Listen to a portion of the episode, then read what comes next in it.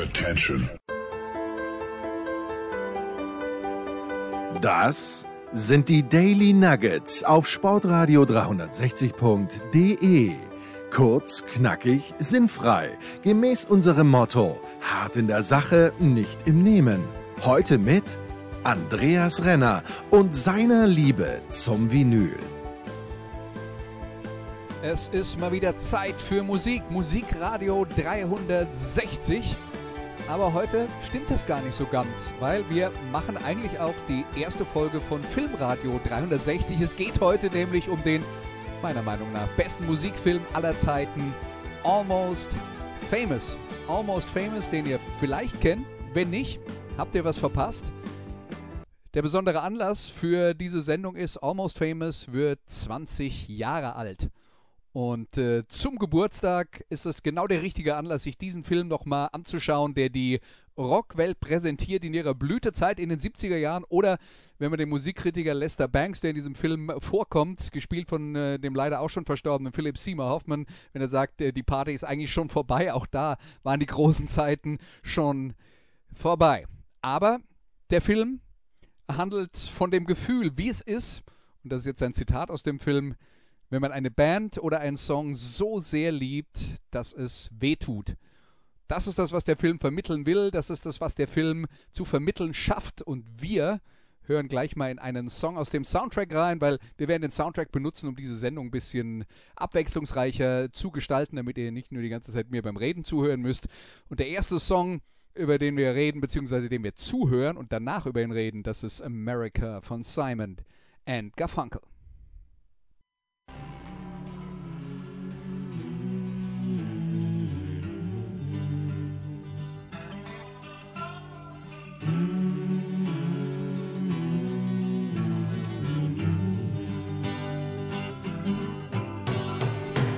Us be lovers, we'll marry our fortunes together.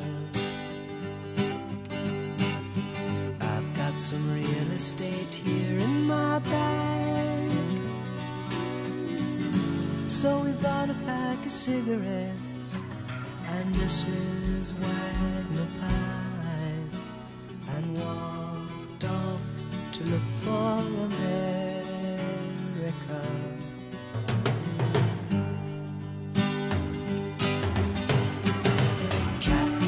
Said as we boarded a Greyhound in Pittsburgh. Michigan seems like a dream to me now. It took me four days to hitchhike from Saginaw. I've come to look for America. Laughing on the bus, playing games with the faces. She said the man in the gabardine suit was a spy. I said, be careful, his bow tie is really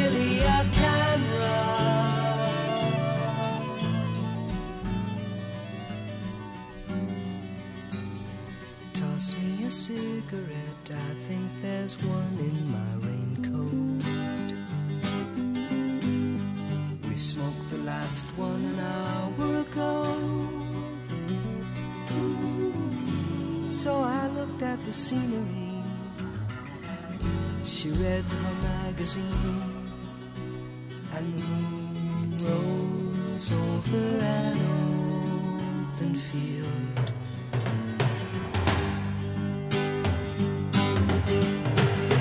Kathy, I'm lost, I said, though I knew she was sleeping.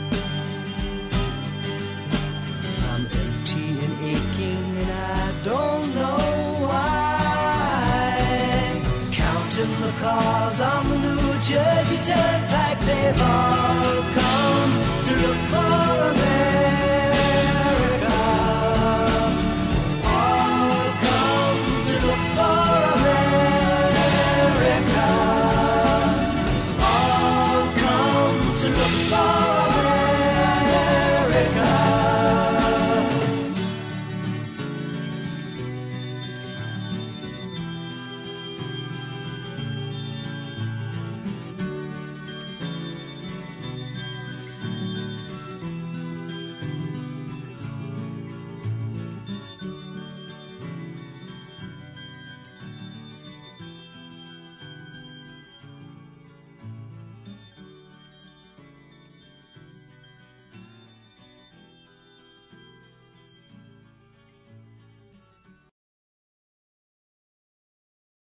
Das war America von Simon and Garfunkel. Eine wichtige Melodie, ein wichtiger Song in diesem Film. Der, ja, wenn man ihn kategorisieren will, wäre das irgendwo zwischen Drama und Comedy. Dramedy sagt man da heutzutage dazu. Und der Regisseur Cameron Crowe hat auch ein besonderes Gespür für diese Momente. Und äh, die Szene, in der dieser Song America von Simon Garfunkel gespielt wird, ist eigentlich sehr lustig. Die Hauptfigur William Miller hat eine alleinstehende oder alleinerziehende Mutter und eine Schwester, die sich mit der Mutter so schlecht versteht, dass sie irgendwann auszieht, unter anderem, ja, weil sie, sie so schreckliche Rockmusik hört äh, von irgendwelchen drogensüchtigen Typen, zum Beispiel Simon Garfunkel. Und äh, ja, als die Tochter dann sich entschließt, auszuziehen, äh, sagt sie, und wir hören uns jetzt diesen Song an und der sagt dir alles, was du darüber wissen musst, warum ich hier ausziehe. Und dann macht sie die Platte an und schaut die Mutter auffordernd an, wenn sie während Simon Garfunkel spielen. Und äh, Cameron Crowe, der Regisseur, hat viele solche skurrile, lustige, aber auch traurige Momente in diesem äh, Film eingebaut. Er ist ein ganz, ganz großer Fan des äh, berühmten österreichischen Regisseurs Billy Wilder. Einer der ganz großen äh, Komödienregisseure aller Zeiten, ähm, der aber auch andere Filme gemacht hat, wie Zeuge in der Anklage zum Beispiel mit Marlene Dietrich oder auch ähm, Sunset Boulevard äh, mit äh, Gloria Swanson. Aber äh, besonders berühmt geworden ist er eben tatsächlich mit seinen Komödien und äh, die bekannteste ist vielleicht, manche mögen es heiß, mit äh, Marilyn Monroe, Jack Lemmon und Tony Curtis. Und ähm, ich weiß nicht, äh, wie sehr ihr euch mit Film befasst, wenn ihr hier beim Musikradio 360 zuhört, aber es gibt ein ganz berühmtes Interviewbuch mit dem Regisseur ähm, Alfred Hitchcock von François Truffaut, dem äh, ebenfalls Regisseur, dem äh, berühmten Franzosen. Das ist im Prinzip ein Interviewbuch, wo es um die Karriere von äh, Alfred Hitchcock geht, wo die beiden wirklich ausführlich über alle Filme reden, die Hitchcock gemacht hat. Und Cameron Crowe ist erstens ein Truffaut-Fan und zweitens ist er ein ganz großer ähm, Verehrer von Billy Wilder und er hat genau das gleiche mit Billy Wilder gemacht. Das Buch heißt parallel zu der, ähm, dem Hitchcock-Buch von Truffaut, Mr. Wilder. Wie haben Sie das gemacht? Auf jeden Fall sehr, sehr ähm, empfehlenswert, falls man sich für Filme interessiert und das Lebenswerk von Billy Wilder gerne gewürdigt sehen möchte. Also das ähm, ist erstmal so die Grundlage für den Film. Cameron Crowe, der Regisseur, der äh, in Hollywood ein paar bekannte Filme gemacht hat. Hier im Rahmen von äh, Sportradio 360 vielleicht am besten bekannt äh, der Film Jerry Maguire mit Tom Cruise über einen NFL-Football-Agenten. Und er hat auch einen Film gedreht namens Singles, der in äh, Seattle spielt. Das ist äh, auch eine Liebeskomödie, da geht es aber auch ähm, um die Musikszene äh, in Seattle in den 90er Jahren. Und wenn man Fan ist von Soundgarden, Alice in Chains oder Pearl Jam, äh, dann ist das äh, auf jeden Fall lohnenswert. Pearl Jam spielen da zum Beispiel mit als Begleitband von Matt Dillon, der eine tragende Rolle in diesem Film hat. Jetzt ist wieder Zeit für ein bisschen Musik. Und der zweite Song, den wir uns anhören, ebenfalls aus dem Soundtrack von Almost Famous, wie alle Songs, die wir ja jetzt hier heute hören,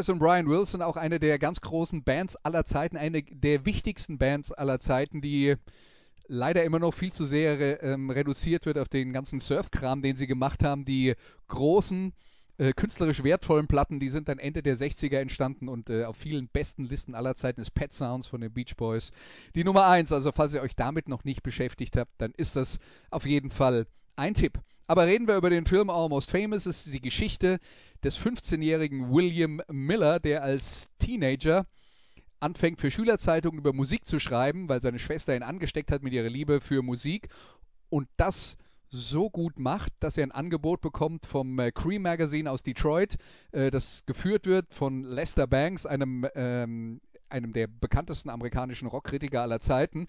Äh, und für die schreibt er dann eben und Lester Banks ist auch so ein Mentor für ihn und irgendwann bekommt er ähm, dann ein Angebot, auch für den Rolling Stone zu arbeiten, was damals und heute wahrscheinlich die größte und wichtigste Musikzeitschrift äh, in den USA war. Und die Geschichte spielt 1973, da war der Rolling Stone noch relativ neu. Diese Zeitschrift wurde dann auch erst 1967 gegründet. Auf jeden Fall kommt der Auftrag, für den Rolling Stone zu arbeiten und daraus ergibt sich, dass er auf Tour geht mit einer imaginären Band namens Stillwater. Eine junge, aufstrebende Band, die so kurz vorm Durchbruch ist. Und äh, William Miller bekommt also den Auftrag vom Rolling Stone da mitzureisen. Das Problem ist, wie gesagt, er ist erst 15, er ist noch in der High School, ähm, steht kurz vor seinem Abschluss und er muss also seine Mutter überzeugen, dass er das machen darf und sie erlaubt ihm das tatsächlich unter ganz vielen, äh, unter ganz vielen Auflagen. Die Mutter übrigens grandios gespielt von Frances McDormand, der äh, Oscar-Gewinnerin. Und ähm, ja, das sind äh, großartige Momente zwischen William und seiner Mutter und äh, dann vor allen Dingen, wenn William auf Tour ist und die Mutter immer versucht äh, zu erfahren, wie es ihm geht und ihr großer Leitspruch immer, mit dem sie sich verabschiedet, don't do drugs, nimm keine Drogen. Aber wenn man auf Tour ist, kommt man eben mit vielen Dingen in äh, Berührung und äh, eine Band, die auch allem Weltlichen nicht abgeneigt war. Das waren die Allman Brothers, die Allman Brothers Band. Ein Song aus dem Soundtrack von Fa Almost Famous. Das hier ist One Way Out.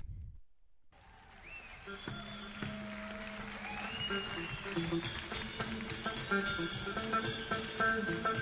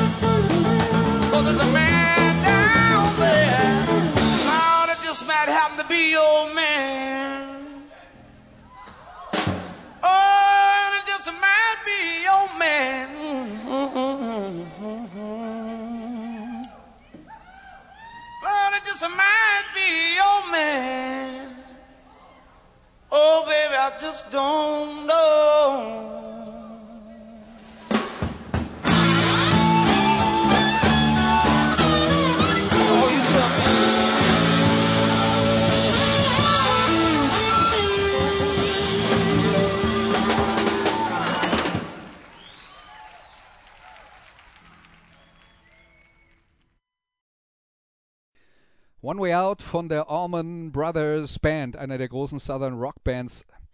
Und äh, ja, dann kommen, wir zurück zur Geschichte von Almost Famous. Der junge William reist also mit dem Tourtross, obwohl er in der Schule sein müsste.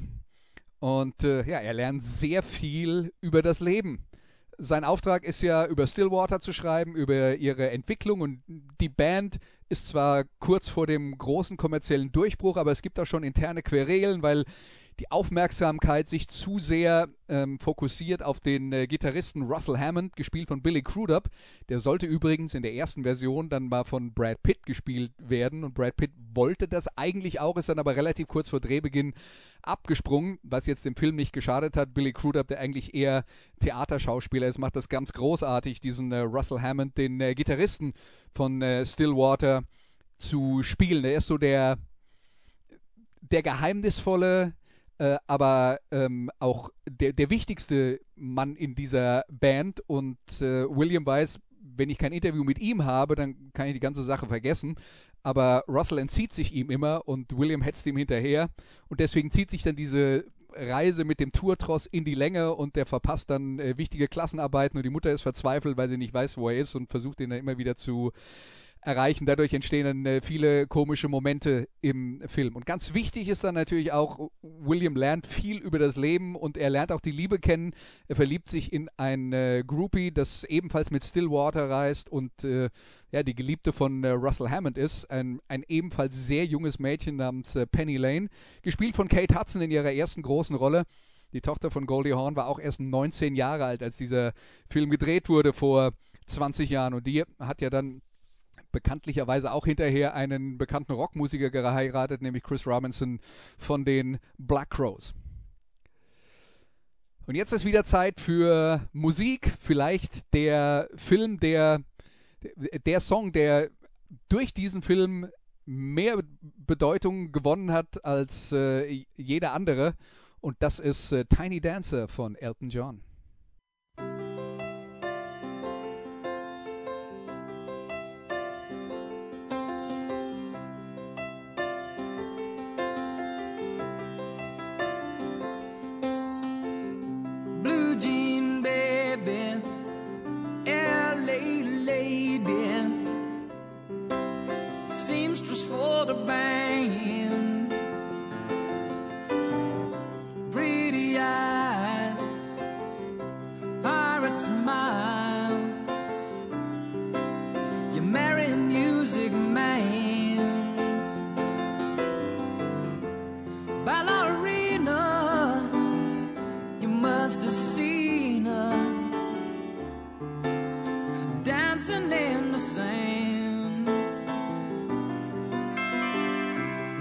Jesus.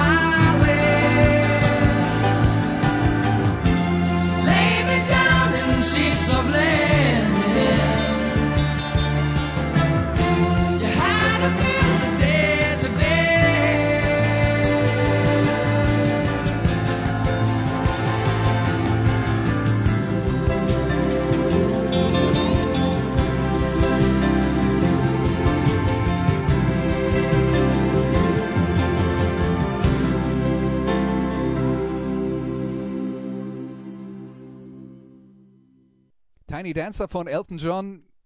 Der Song läuft in einer Schlüsselszene. Und äh, da geht es darum, dass die Konflikte in der Band irgendwann so heftig werden, dass Russell Hammond mitten auf der Tour irgendwann mal sagt, ich ziehe jetzt los und mach mal Party. Und William, der 15-jährige Journalist, der begleitet ihn, also ist quasi der Aufpasser für Russell Hammond. Und sie landen auf irgendeiner Party und dann gibt es ja jede Menge äh, Kids in Topeka, Kansas, die Russell abfüllen mit Alkohol und Drogen. Das Ganze zieht sich ein bisschen länger hin als geplant, dauert bis zum nächsten Morgen. Die Band weiß nicht, wo Russell ist. Und äh, William bringt ihn dann äh, irgendwann am Ende wieder wohlbehalten äh, zur Band zurück und die steigen dann in den Tourbus und müssen weiterfahren zum nächsten Auftrittsort. Und da sitzen dann alle und schmollen vor sich hin, weil es am Abend vorher eben äh, nach dem Konzert einen riesen Krach gegeben hat. Und dann läuft im Film eben der Song Tiny Dancer von Elton John.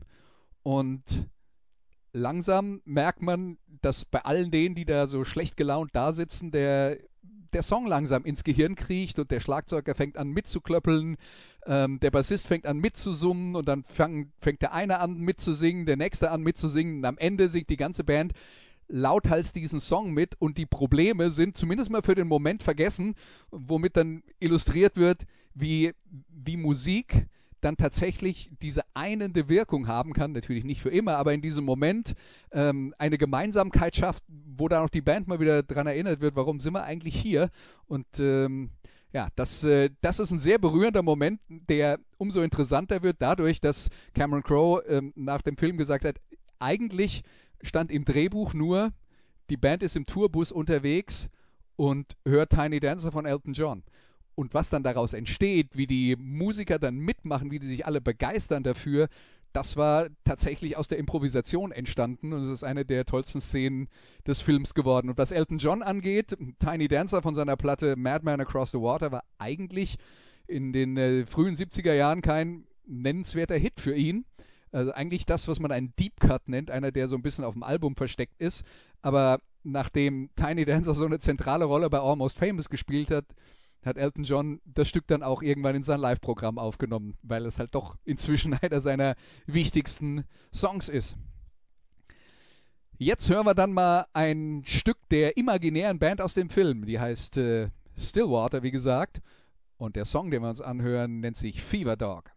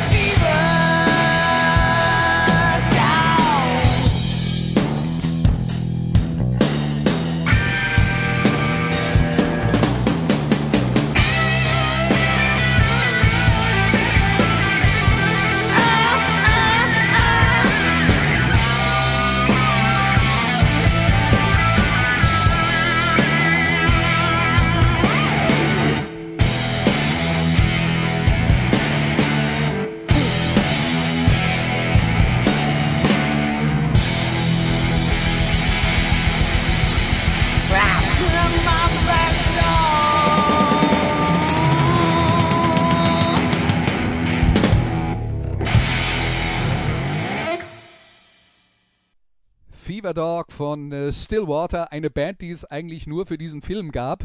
Der Song geschrieben von äh, Cameron Crowes äh, Ehefrau Nancy Wilson, die kennt ihr vielleicht von äh, der Rockband aus Seattle, die Hart, also das ist vor allen Dingen Nancy Wilson zusammen mit ihrer Schwester Anne, die in den 70er Jahren schon diverse Hits hatten, äh, zum Beispiel Magic Man oder Barracuda und dann Anfang der 80er auch nochmal eine sehr äh, erfolgreiche Phase mit äh, deutlich sta mehr stadionorientiertem äh, Rock oder man würde das dann auch Adult-Orientated Rock nennen.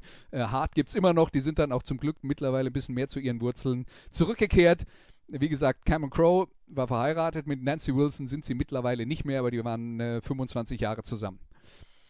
Wie gesagt, Stillwater im Film ist eine gecastete Band. Und äh, was macht man dann, damit man äh, es schafft, dass dieser Film irgendwie echt wird? Cameron Crowe hat gesagt, wir machen eine Rock School.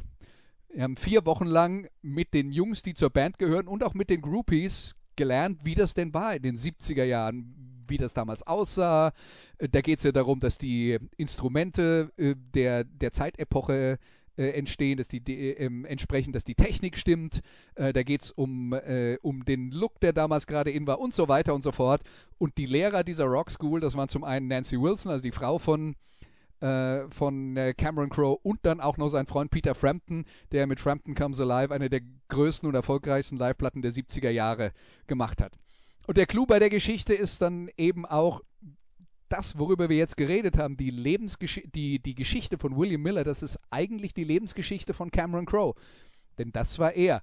Das klingt vielleicht unglaublich, aber äh, wenn man dann hört, ein 15-Jähriger geht auf Tour, weil er für ein äh, international äh, renommiertes Rockmagazin über äh, große Bands schreibt, aber das war tatsächlich die Geschichte von äh, Cameron Crowe, der auch wirklich vom äh, Lester Banks ähm, beraten wurde und dann äh, wirklich jahrelang auch für den Rolling Stone als einer der wichtigsten ähm, Autoren geschrieben hat. Und sein besonderer Draht war immer zu Led Zeppelin, eine Band, die beim Rolling Stone in der Redaktion insgesamt gar nicht so gut angesehen war, aber es war halt eine der größten Rockbands der Zeiten. Und Cameron Crowe hat dann halt wirklich einen Schlüssel gefunden, um, äh, um äh, einen Zugang zu dieser Band zu haben. Er hat auch diese Musik wirklich geliebt und äh, er war halt wirklich mit vielen großen Bands in den 70er Jahren dann unterwegs. Und ich habe vorhin die Allman Brothers gespielt. Ähm, es gibt ja diese, diese, ähm, ähm, diesen Part des Films, wo der junge William Miller dann äh, Billy Crudup, äh, dem Gitarristen, hinterherläuft. Russell Hammond heißt er dann im Film, um ein Interview zu bekommen. Und eine ähnliche Situation äh, hat äh, Cameron Crowe dann selbst erlebt im, äh, als er auf Tour war mit den Allman Brothers Band, mit der Allman Brothers Band, äh, weil er wollte unbedingt ein Interview mit Greg Allman machen und das hat halt nicht funktioniert. Er hat dann auch immer wieder sich entzogen und es gab dann tatsächlich auch eine Situation, wo er dann ein Interview aufgenommen hat und Greg Allman hat danach die Bänder einziehen lassen und hat gesagt, äh, da war ich nicht bei mir und äh, gib das Zeug wieder her, du bist der Feind. Und der Feind ist dann der Journalist auch die ganze Zeit im Film der junge William Miller, weil die Bands wollen natürlich im guten Licht dastehen und wenn dann einer ehrlich ähm, berichtet, was auf Tour passiert, dann äh, ist das vielleicht nicht in äh, jedermanns Interesse. Also das sind auf jeden Fall die äh, ist es die Rahmengeschichte von, äh, von Almost Famous tatsächlich also eine wahre Geschichte. Vieles von dem, was in dem Film äh, vorkommt, ist so oder so ähnlich passiert. Auch die Geschichte von Cameron Crowes Mutter, die mehr oder weniger alleinerziehend war, der Streit mit der Tochter, äh, die äh, ganze Entstehung ähm, äh, seines Journalistenlebens. Äh, das basiert also tatsächlich alles auf Tatsachen. Und was ist am Ende dabei rausgekommen bei diesem Film? Also er war nicht super erfolgreich im Kino, aber er hat eine treue Fangemeinde bis heute. Cameron Crowe hat zusätzlich zur Kinoversion auch noch eine weitere längere Version dieses Films geschnitten. Das ist dann sozusagen seine ideale Version, genannt hat er sie Untitled. das ist dann auch wieder eine Anspielung auf seine Lieblingsband Led Zeppelin, äh, weil die haben ihre vierte Platte, Led Zeppelin, äh, eben auch Untitled genannt. Heute wird sie von Fans meistens die vierte genannt oder ähm, wie auch immer. Das war äh, die Platte von Led Zeppelin mit äh, Stairway to Heaven, die sich wahrscheinlich von allen Led Zeppelin-Platten am äh, besten verkauft hat.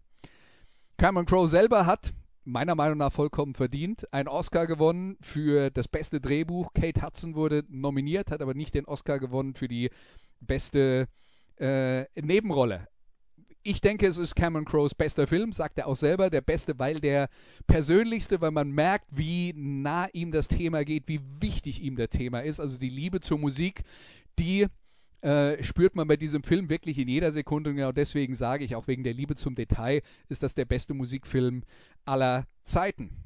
Und er zeigt eben das Leben. Das ist manchmal traurig, manchmal fröhlich, manchmal tragisch und manchmal lustig und manchmal alles zusammen. Und das zeigt dieser Film wie kein anderer. So, dann sind wir am Ende von äh, Musikradio 360, Querstrich Filmradio 360 für diese Woche. Und wie sich das gehört für einen ordentlichen Film, haben wir heute auch Abspannmusik, nämlich die Abspannmusik aus dem Film Almost Famous, die tatsächlich auf dem Soundtrack des Films nicht enthalten ist, aber wir können ja hier machen, was wir wollen. Und äh, das spielen wir deswegen, weil Led Zeppelin so eine wichtige Band für Cameron Crowe war, weil äh, Stillwater, die Band im Film, zumindest musikalisch auch von Led Zeppelin beeinflusst war. Und äh, Cameron Crowe liebt vor allem die akustischen Songs von äh, Led Zeppelin. Und deswegen sage ich jetzt Tschüss und danke für euer Interesse mit Led Zeppelin und Tangerine.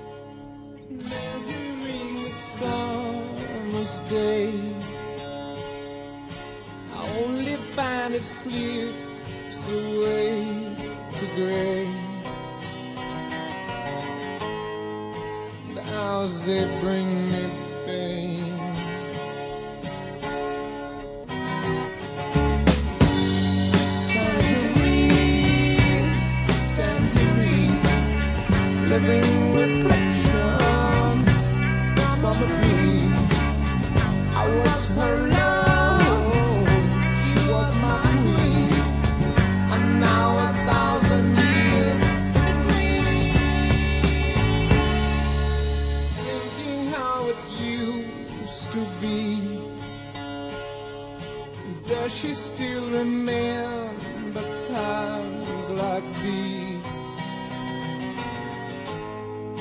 to think of us again.